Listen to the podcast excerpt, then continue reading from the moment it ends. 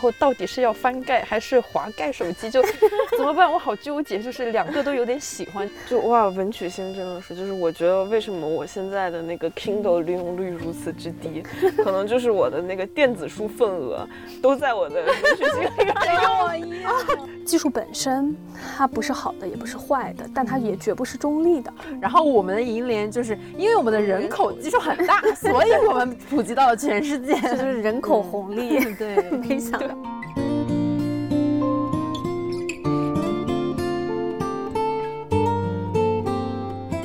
大家好，这里是没理想编辑部，我是乔木，我是毛主席，我是林兰，我是嘉瑞。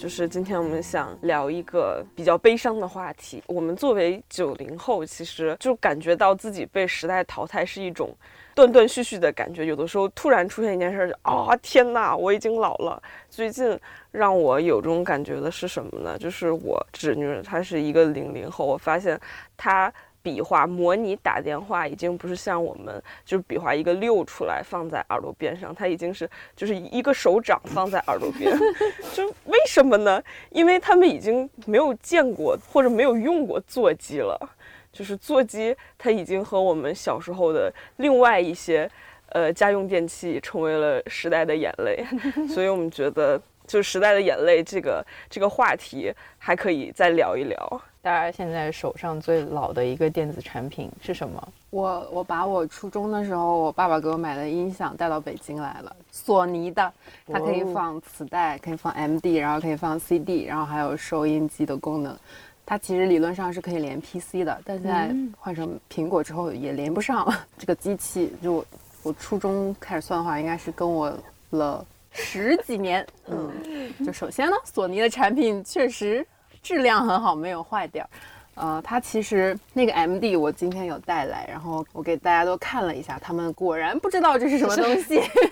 你形容一下，形容。它是一个有点像，不知道大家有没有见过那个三点五英寸软盘？嗯嗯。它那个形状很像它，但是比它小很多，应该是比 CD 的容量还大，因为一般磁带可能前后面可以录十几首歌，十二首歌差不多，然后 CD 可能是二十首歌左右，MD 这个可以录录。三五十首歌，你看我这里还写着王力宏，你不在，你和我好心分手，唯一爱的就是你呐。就是那个机器是它可以直接录，呃，用 MD 就连电脑之后可以把它录进这个带里面，然后可以听。是不是只有我和嘉瑞知道什么是三点五寸软盘啊？我用过。哦，还好还好，年龄代沟没有这么大。对对对对，我那天还突然想起来，就是那个三点五寸，它到底叫什么？因为我们那时候都叫三点五寸硬盘还是软盘，我忘记了。对，那个东西现在也是，就是完全搜不到了。对，我这些碟就是。我从十八岁去上学的时候，就会把一些我比较喜欢的碟带在身边，然后后来发现，哎，连电脑都不能再听，就是你没有专业的 CD 播放机可以，但是现在连电脑都也不能听了。就是苹果自从出了 Air 之后，对吧？就是只有外置的那个光驱，光驱，然后现在那个东西大家也不用，大家就只用电子，就是这种音乐播放的 APP。我感觉都是苹果在搞鬼，它丢掉了这个功能，然后所有的东西就用不了，就就等于说切掉了一个产业链，切掉了一只手。对，就因为他们是老大嘛。啊，这个就很可怕，这就是技术垄断。对，就是他做出一个改变和革新，你就必须被迫的去接受这个东西，你不能够是吧自我修正，而是跟着就被技术推着，就强迫着去接受很多东西。我们家最老的一个电器是之前的那个电视，那个电视是。我爸妈结婚的时候用外汇券买的松下的电视，然后他比我还要大四五岁，就是他非常好，他直到现在都非常好，但是他就是什么都接不了了，哦，就是和他配套的一切电子产品都已经消失了。后来实在是因为他真的什么都干不了了，然后就只能把它给扔掉了，因为他诞生的年代还是什么接录像机。接 VCD，接它好像都没有配套的 DVD 机，嗯，然后就感觉能接现在的那种歌华有线，已经是它的极限了。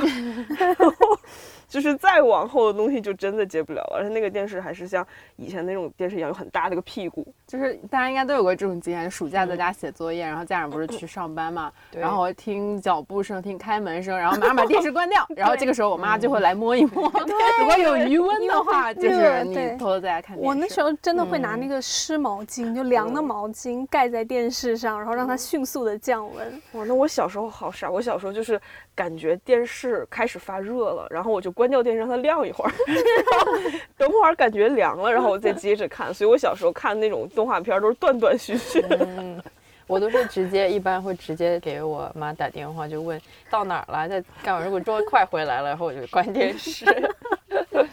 但现在像什么手机啊、iPad 这种这么普遍的情况下，家长还会就是怎么去限制？其实小的时候也有限制，但是大家总能。找出一些更低级的娱乐。我小时候应该是四五年级的时候吧，那个时候已经有在外面上课外班了，所以家长需要给你打电话来接你。但是给一个手机又太小了，所以就把我们家淘汰下来的一个小灵通给我了。小灵通就是它真的太原始了，没有任何东西可以玩儿。然后里面好像只有一个贪吃蛇吧，我就疯狂的玩那个贪吃蛇。最近不是在温习一些小说嘛，然后那个一个网页的小说下面，作者备注：小灵通是一种通讯工具。真的老了要这样备注的时候，小灵通因为它更便宜，更像移动的座机，所以是一种特殊的段号，对吗？对对对对。因为我在想它和 BB 机是什么 关系？是 BB 机只能文字嘛？啊，对，因为 BB 机肯定是最早，因为我记得好像。B B 机是九零年左右出的，所以我小时候还是有印象的。那个声明一下，就是在场都是九零后，没有很大的年龄差距。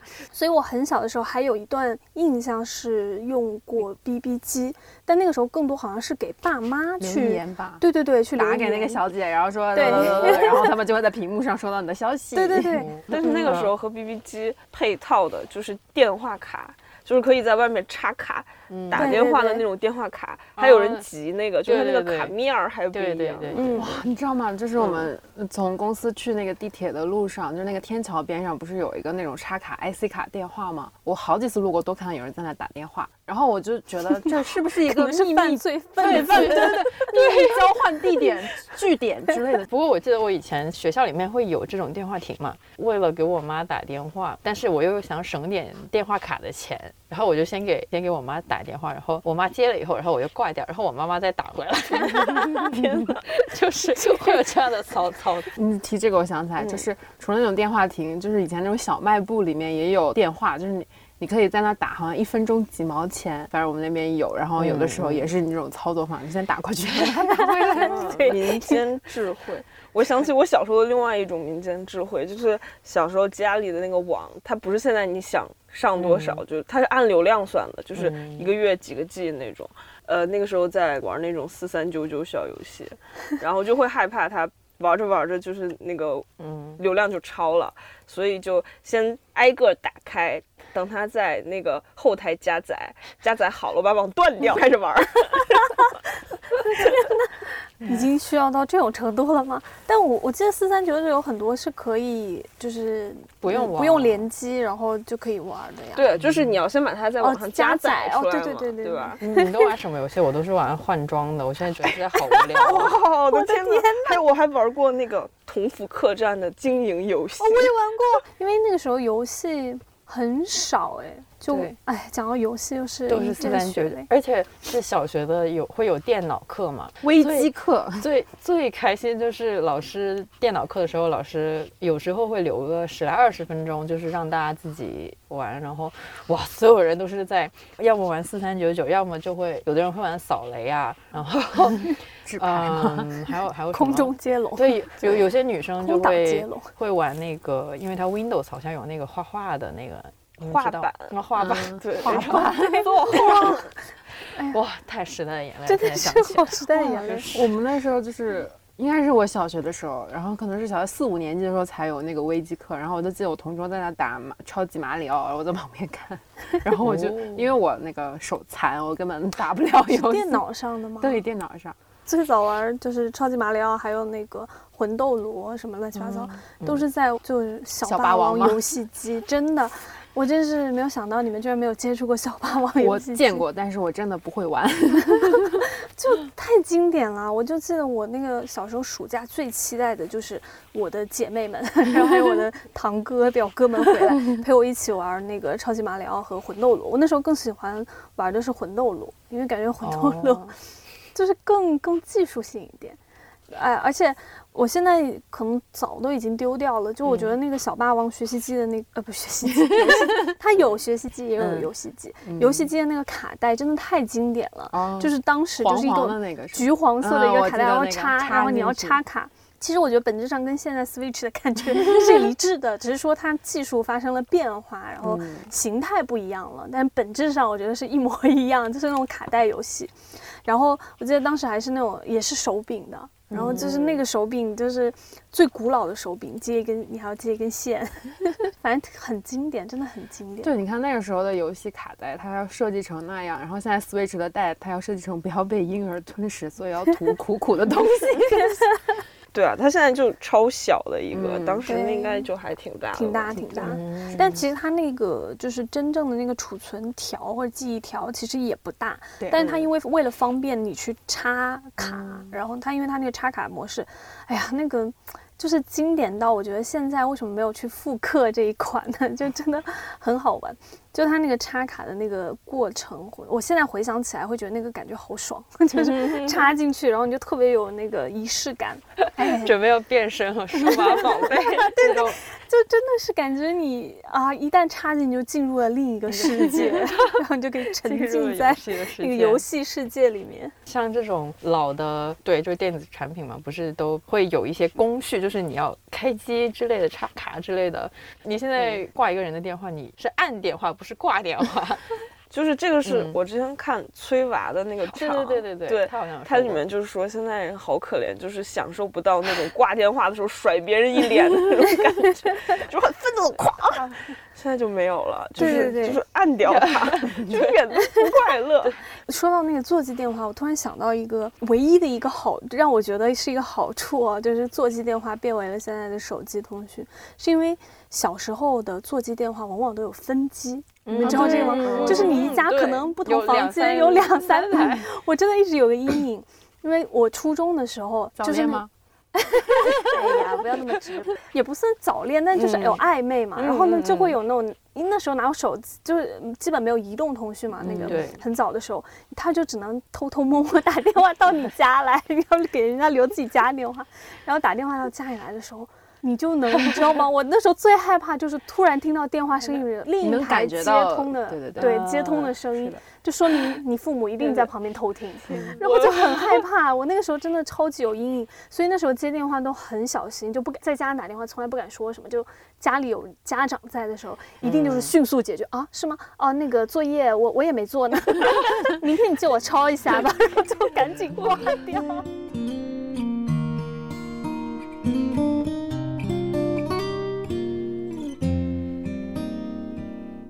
我发现好像我们的以前的那些老电子产品是不是都是日本的比较多？因为我我的那个空调也是日本，应该是日本的，据说是跟我年纪基本上是一样的。然后，但是它就它一直屹立不倒，就我每年夏天回家，它还是很很很顺畅。但是我爸爸妈妈房间的那个，呃，就已经换了好几台了。就所以以前的那些电子产品，他们的寿命。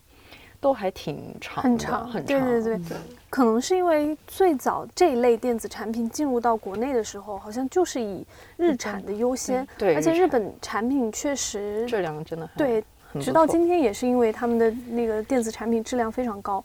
就是我们那个年代，就是去日本的旅游的一项，还不是去买药妆，而是去秋叶原买那个电子产品，电饭锅吗？啊，没有，电饭锅都是后来就之前买。我妈真的从日本给我扛回来过一个电饭锅，哎，我妈 也，我妈也有，还还买过，还买过厕所的马桶盖、马桶盖之类的，就是有一点感觉，就像是以前的那些电子产品，他们好像就是真的就做的很好，但是据说现在为了让你去继续买。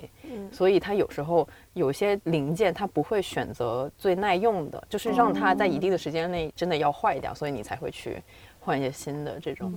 是不是因为它会不停的就是强调一代、二代、三代、四代，就这样就是延续下去，然后它会一直跟你就是渲染的是说。嗯，下一代会比前一代多一个什么样的功能？但其实那个功能有没有那么重要，真的不好说。为什么想到这个？是因为我不是很热衷于买美容仪器，然后我最早 买就是从什么 N 两千还是 N 三千开始买，它现在已经我不知道有没有 N 五千了，然后。其实你比如说三千和四千，它到底有没有很本质的区别和变化？不知道。但你就是会有一种迷信，你知道吗？技术进步的迷信，你就一定相信下一代会比现在的这一代要好、要耐用。但实际上真的不能说不一定吧。但你就会痴迷于那个所谓科技一直在进步的这个理念。点名 iPhone 吗？说到 iPhone，说到苹果这些，就突然想到，呃，就是谈技术的时候，一定会提那个，就是技术史论里面那个克朗兹伯格六大定律嘛。然后里面有一条说的就很经典的就是说，发明是需求之母，不是因为有需求才有发明，而是因为发明之后才出现了各种各样的需求。就是说，消费者其实也不知道他们要什么，看到之后他们才知道。那如果大家都有苹果产品的话。来聊一下 第一个苹果产品是什么呢？乔木的第一个苹果产品是我第一个苹果产品是我高三的时候买的第一代的 MacBook Air，用到现在一个已经用 MacBook 了，用到现在它还活着，出道即巅峰，主要是 就是你想到现在到现在已经五年六年，就是那个那个 MacBook Air 还快的跟狗一样。其实我觉得苹果。就是我我用的苹果产品好像还都蛮长寿的，嗯，我的那个 iPhone 五还是五 S，用了四年，然后我现在这个是七 P，也用了四年了。我之前每个诺基亚基本都要用 四年，哎，但是我觉得换换这个苹果，其实现在更多的有点是那种 peer pressure 的感觉，就是哎呀，大家都换了，要不然我也换一个吧。哇，我我不是，我是对电器有感情的人，我一定要把它用坏我才换。我唯一我到现在这么大唯一有感情的电器，就是我一直在说的我的文曲星。好，终于聊到文曲星。好的，把把话筒递给你，把话筒递给你和你的文曲星。就我一定要讲一下文曲星，因为现在所有的功能很多都被浓缩到一台手机里了嘛，可能很多人都没有就是单独的词典的这个概念。但是我记得我是从大概初中。开始就开始用文曲星，直到我大学去日本交换的那一年，因为在早稻田的时候，哦，你会发现日本，我不知道你们有没有感觉，就日本同学很爱用文曲星，他们会专门拿出来一个文曲星，以及一个笔袋，然后还有一本小本子，然后一定会用自动铅笔，然后开始就是学习。所以那个时候我也是当时为了学日语嘛，然后呢，专门去买了一台就是中日的文曲星，那个应该是我最后一台文曲星了。就之前有好多迭代，最早开始肯定是学英语嘛，然后那时候应该是人手一台，就初我初中的时候。然后为什么我一直在强调我文曲星？因为文曲星真的承载了我就除了学习之外太多其他记忆。因为那个时候的文曲星，我印象最深的就是偷偷在那个上课的时候在文曲星上打 RPG 游戏。但你想，在一台文曲星，就是还是黑白数码格的那个文曲星上，居然能够藏着一个。非常完善的 RPG 游戏，那是多么难得的一件事情。然后那时候初中真的就是娱乐生活也很就是乏味，然后 唯一的乐趣就是每次在上英语课或者是自习的时候就要打一阵。而且那个游戏叫《英雄谈说》，不知道能不能找到同胞。我觉得它就是有点像那种简略版的，比如说什么《仙剑》那种感觉差不多。就你最早会。你生在一个叫平安小镇的村子里，然后你是一个就是青铜级的一个初级玩家，然后你要通过不断的闯关，然后带着一点点的情节和任务，然后呢你要去打怪，然后慢慢的升级。而且它竟然在文曲星里有一点很有意思的是，它所有的那个招式还是等级的名字都非常的，就是 文艺。我就记得什么。炉火纯青，三花聚顶，然后这些我全部都是在那个游戏里学来的。就哇，文曲星真的是，就是我觉得为什么我现在的那个 Kindle 利用率如此之低，可能就是我的那个电子书份额都在我的文曲星里面用。天呐，就它那个储存卡，我在那个小小的储存卡里面没有下几本字典，储存了无数的 TXT 文档。那时候真的是偷偷。各位有没有就还有没有人知道什么起点中文网 这种就是我们当年下载小说的乐园。然后我记得我高中的时候是有一个彩色的触屏，然后可以写字的文曲星。我记得我会把背景调成绿色，就是假装对眼睛好。当时真的有同学是用 M P 三看小说的，就是 M P 三有个歌词模式，然后他一行一次只能看一行，然后他就真的用那个把十几万字的小说看了好几本。然后我有印象。天哪，就是大家都人中龙凤。我还我小时候还用 P S P 看小说，就是当时那个小说那还是哈利波特同人，哈利波特同人他发表在贴吧里面。然后我当时好像就害怕它被删掉，就贴吧截图，把那个截图保存在 PSP。哇，你你好有这个防四零四意识。然后因为那个时候的贴吧它会吞帖子，就是有的楼就没有了，中间你就断掉。然后呢，重点是它那个你把它放大之后，PSP 的屏幕不足你看完一行，你还要用它那个左上下左右那个键把它挪过去，然后再回来，好有画面感。真是困境倒逼人智慧，天，真的是，那个时候就是刚出 M P 四的时候，嗯，然后大家还会用 M P 四，哇，那个屏幕，那个屏幕就半个巴掌那么大，看电影，就是你连字幕都看不太清。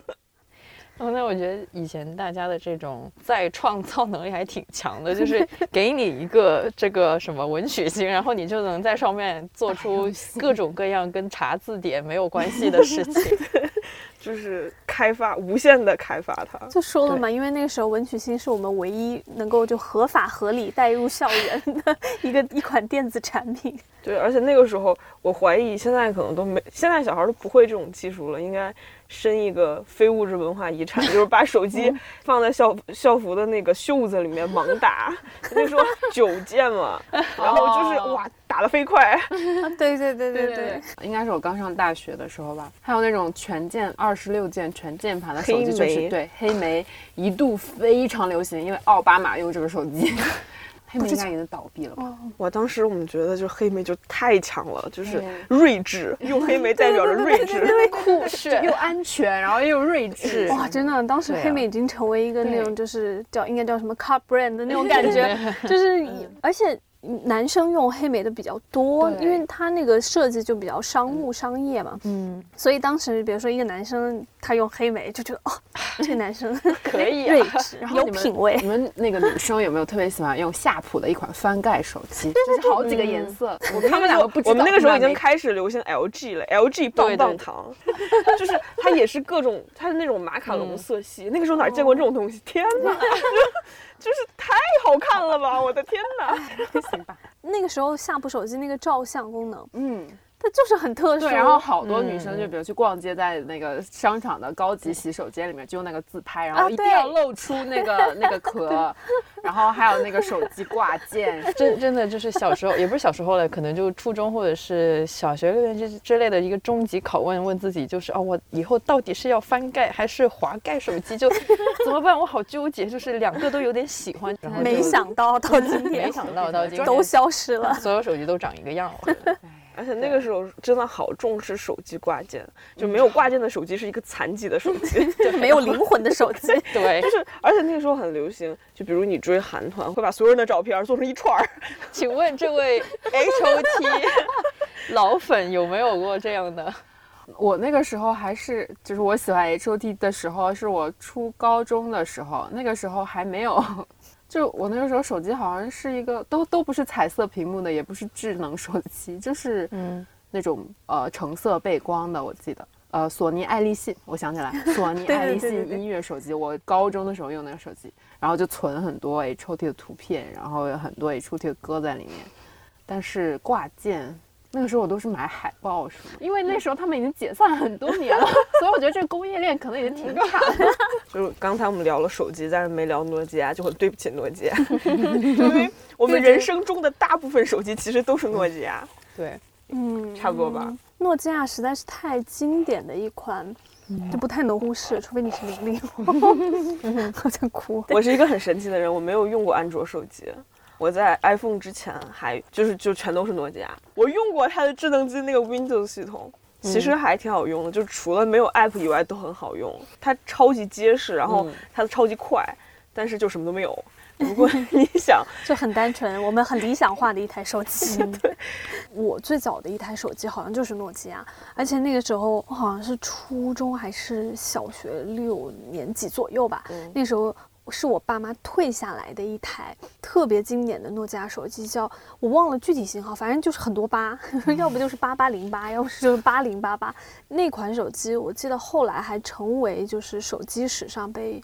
就是被评为呃最经典设计还是什么最怎么怎么样的一款诺基亚手机，那个时候就感觉自己有那台手机，你知道吗？就是一种身份的象征 就很像之前的的那，我不知道你们有没有听过一个手机牌子叫 Virtu 啊，就是一款奢侈奢侈品手机，它长得就很像，长得就有一点像那个诺基亚。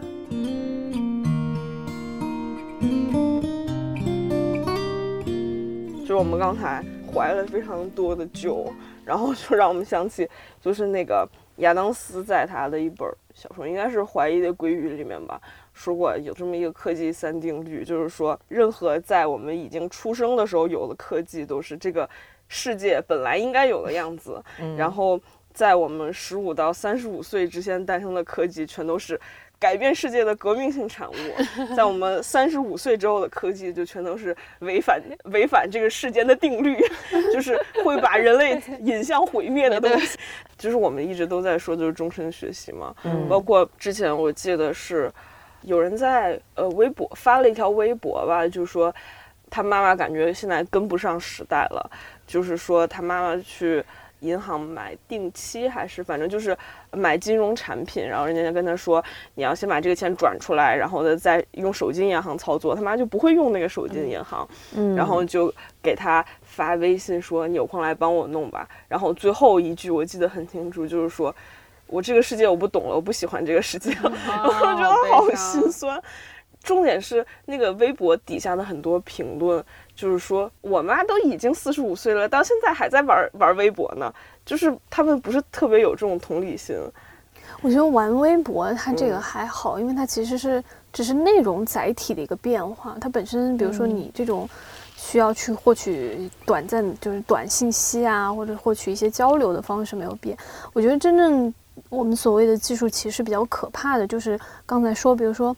嗯，老一辈的人他可能不会再用一些 A P P，他不再能够就是理解，哎呀，这个手机银行怎么这么复杂？我应该怎么去通过这个去完成一个什么什么事情？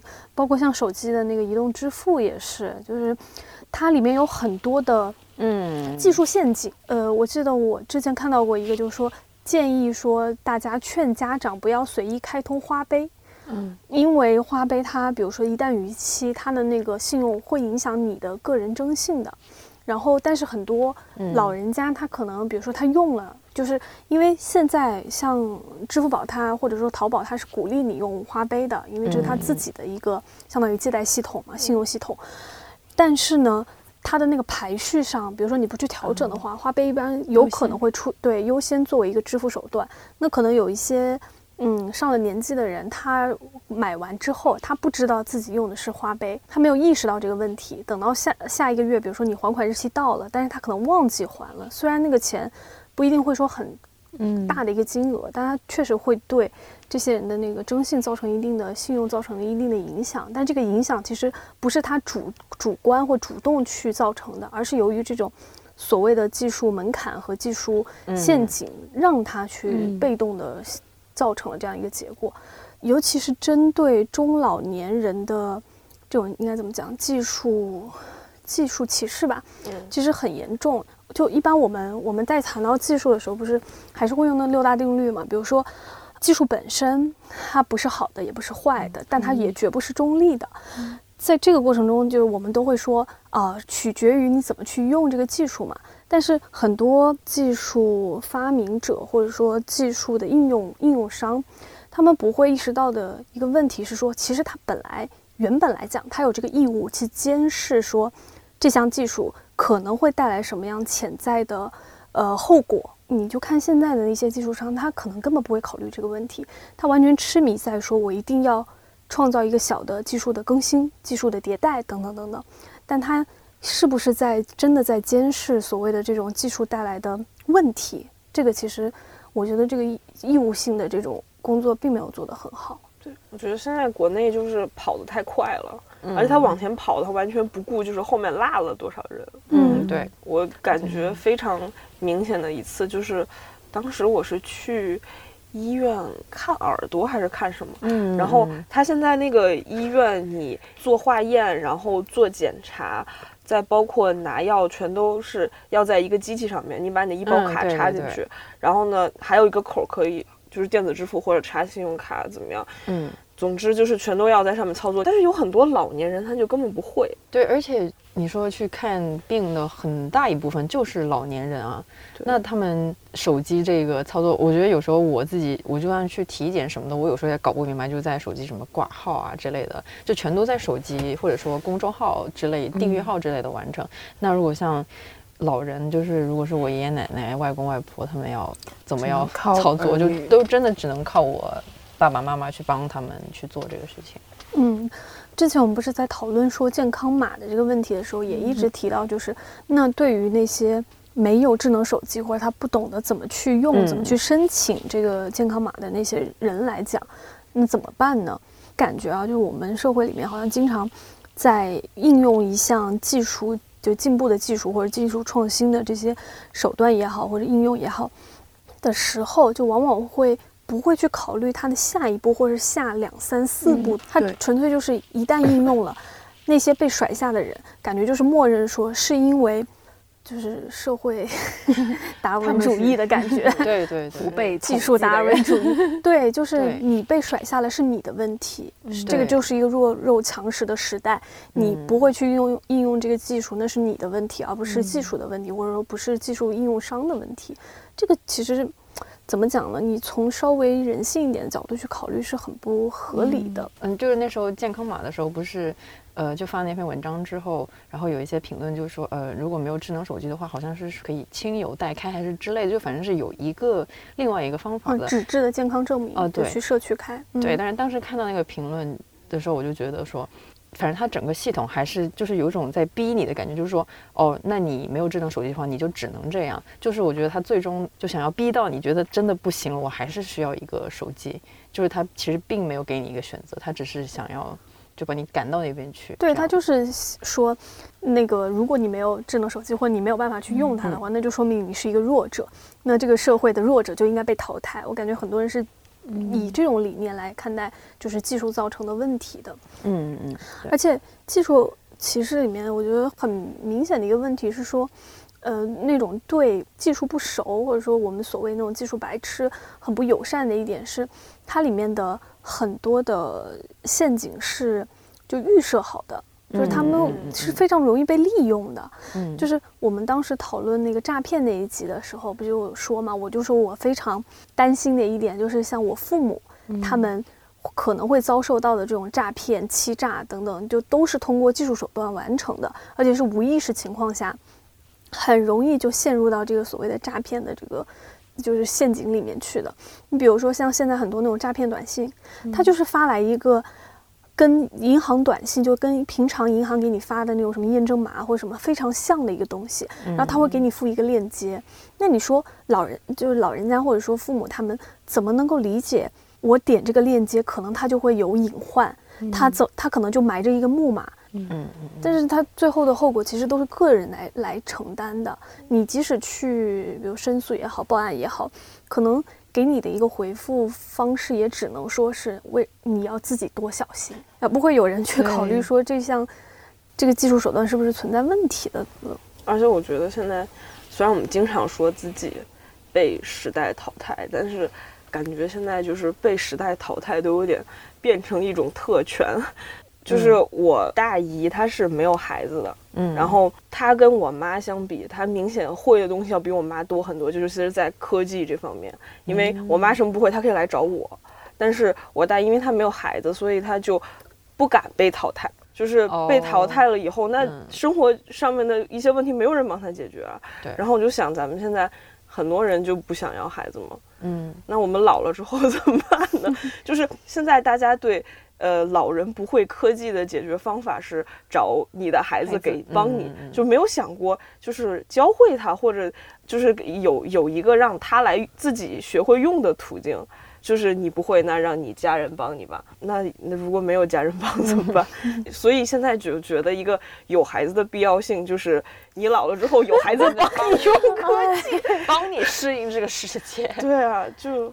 好可怜，但是随着老龄化社会越来越严重嘛，或者说老龄化社会的到来，我觉得技术的这些使用者或者发明者来讲的话，他应该需要考虑到这个问题。在这种社会的整体情况是这样的情况下，技术应该做些什么？怎么样对老人或者对上了年纪的人更友善？比如说啊，上了年纪的人他不去接受这种所谓的技术进步，一般来讲会分为两个角度来说。有一面其实是人性的一面，就是当你随着你的年纪越来越大，你的接受的能力，然后你学习的能力都在退化的时候，其实你逼着他去学一些新的东西或者新的技术手段的时候，对他们来讲会不会也是很困难的？嗯，就是我爸爸他现在开车都不会用手机 GPS。在他那那个年代，司机除了会开车之外，你还要会认路，这个是一个基本的，就是技能技能技能。对，但是现在就是 GPS 实在太方便了，那这样不会造成一些退化嘛？我们的某些能力被代替了。那个我们毛主席在上上一集 对吧？上上一集讲的就是。哎，是你讲的还是我讲的？我讲的人脑的云储储存，是不是想说这个？对，就是我们其实也在让渡一部分的，包括就是手机变成我们自己的一个器官。就像我爸他他是很乐意去鼓捣这些电子产品，但他也一直没有碰 GPS 这个事情。我觉得他可能有一个，就是我做一个老司机，我怎么能？他就是那种会凭经验预估说这个点这条路可能会堵，然后我们要换换哪一条路走。这个我觉得又可以谈到，就是关于就是怎么看待科技进步这件事情。我们的理想主义专栏作者小李老师之前不就他就是比较反对这种绝对的技术理性或科技理性的一个人嘛？然后他就写过一篇文章，关于就是技术进步这件事情，然后提到了科学史观或者是科技史观里面，其实一直蕴蕴含着一种呃叫辉格史观，就是认为。科学技术，然后是一定在不停的发展进步的，但这种其实是一种比较主观的一种观看方，就判断方式。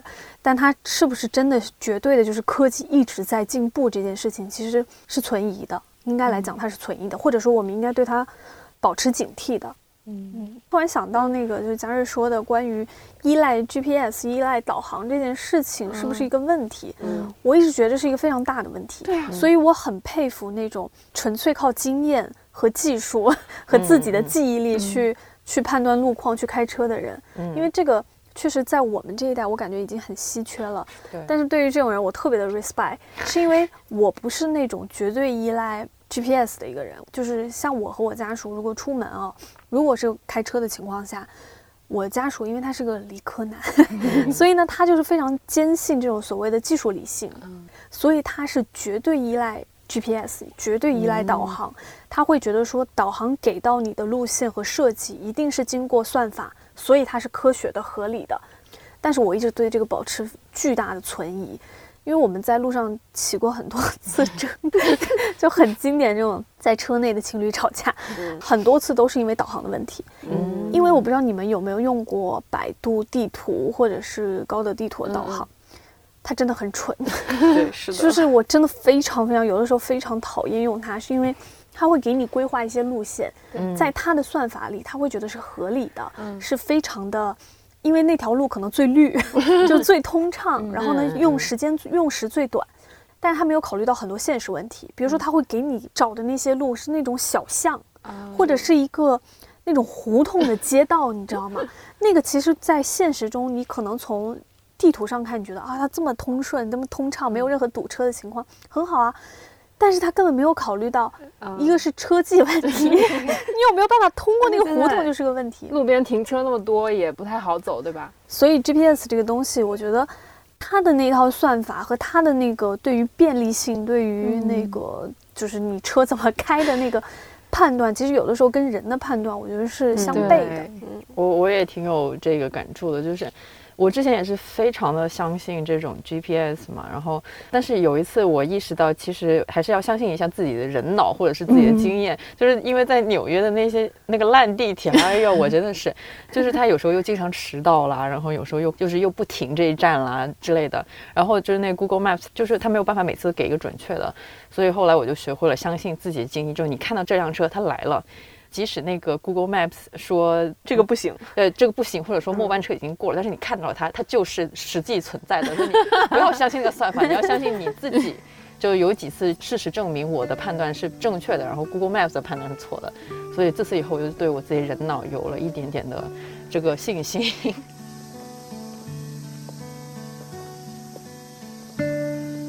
呃，我觉得这个当所有的东西都聚集到手机的一个比较重要的节点是，当移动支付开始流行的时候，就是当你可以用手机交钱的时候。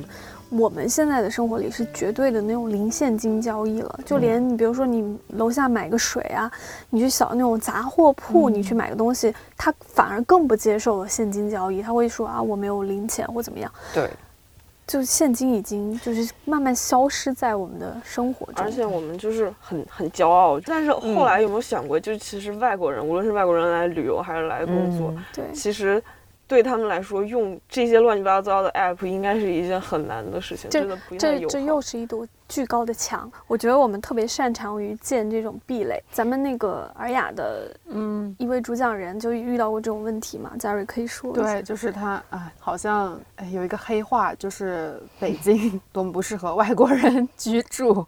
也就是因为他们来的时候，他们一般是没有大陆手机号码的，嗯，然后也是没有大陆的银行，呃，账户的，所以他在他们，比如说他们用支付宝应该是用不了，因为需要注册，然后需要有那个国内银行卡什么什么，然后呢，比如打滴滴，因为他们还是没有国内的电话号码，所以没有办法注册。就是很多这种平台类的 app，它在登录注册的时候都需要你输入大陆的手机号，不然你收不到那个验证码。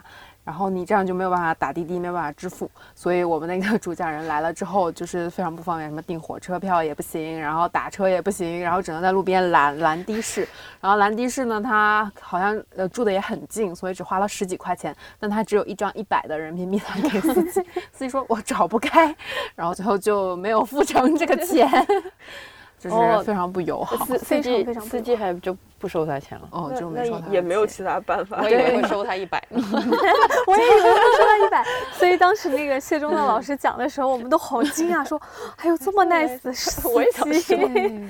就是我们都很惊诧，就觉得说哦，好惨，我们完全我们会完全意识不到会有这样的情况在，因为他太好笑了。他说他从那个出门开始就遇到了困难，因为他没有办法用打车软件，然后他在路边拦车，车基本都不停，他是拦了很久才有一辆的士车，然后肯来接他，然后接他之后呢，他上车，他说他当时还试图。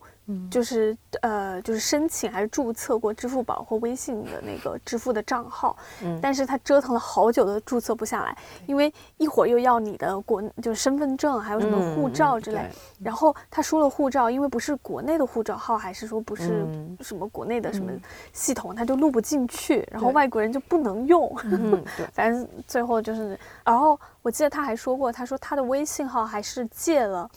国内其他一个朋友的手机号，对对对，所以身份证和手机好像还不符合，所以他也不能用，所以反正就非常的复杂。现在这种技术壁垒，它就已经不是说避了老年人，它就是。避了所有的外国人加老年人，怎么说呢？就是一个非常能用的人用，就是不能用的人他也不太 care。我看麦当劳还 社会达尔文主义另一种体现形式。我之前看麦当劳的好像有个 app 之类的，它的异性差评都是外国人给的，就是因为说 this app doesn't have 什么 English version。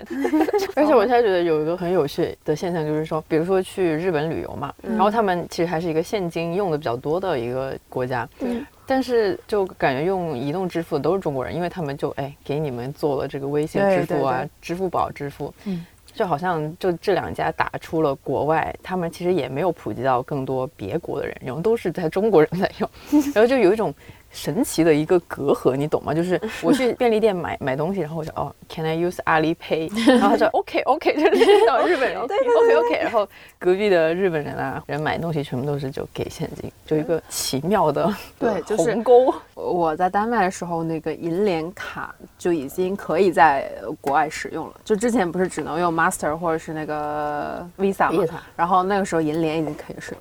然后也是感觉就是 Master 和呃就是万事达卡和 Visa 卡，他们就是真的普及了世界，就是全世界人在用。然后我们的银联就是因为我们的人口基数很大，所以我们普及到了全世界，就是人口红利。对，没想到。对，所以很很很有趣的是说，我们国人或者我们自己出去旅游，你相当于背着墙出去。是对，就不仅是那种墙，还有那种墙。